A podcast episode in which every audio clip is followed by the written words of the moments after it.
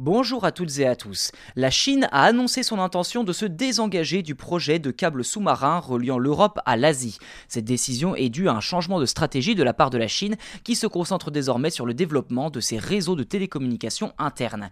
China Telecom et China Mobile, deux des opérateurs chinois les plus présents dans l'Empire du Milieu, n'investiront plus dans la construction de ce câble.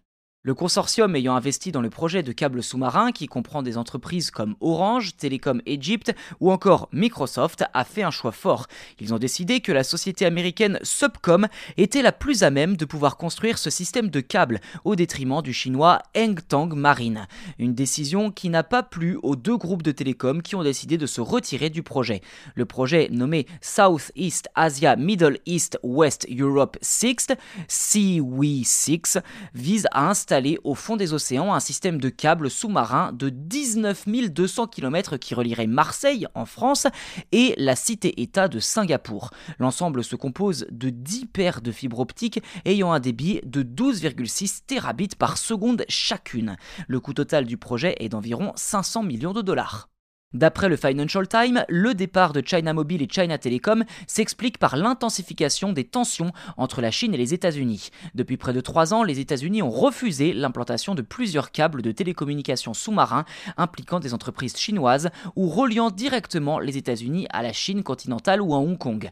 Bien que la décision de la Chine de se désengager du projet puisse sembler être une mauvaise nouvelle pour les entreprises européennes implantées, il est possible que d'autres acteurs émergents dans le domaine des télécommunications, tels que des entreprises indiennes, par exemple, puissent prendre la relève. En fin de compte, la mise en place de câbles sous-marins fiables est très importante pour soutenir la croissance économique mondiale et pour permettre à l'Europe et à l'Asie de se connecter de manière efficace.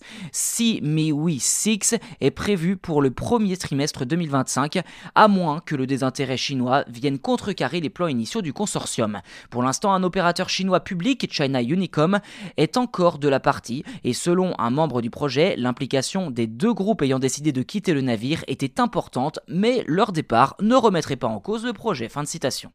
Voilà pour cet épisode, n'hésitez pas à vous abonner au podcast s'il vous a plu et surtout sachez que ça nous aide beaucoup. En plus de cela, vous abonner sur votre plateforme d'écoute préférée vous permet eh de recevoir une alerte et de savoir quand les nouveaux épisodes tomberont. En tout cas, merci beaucoup pour votre fidélité et je vous dis à demain.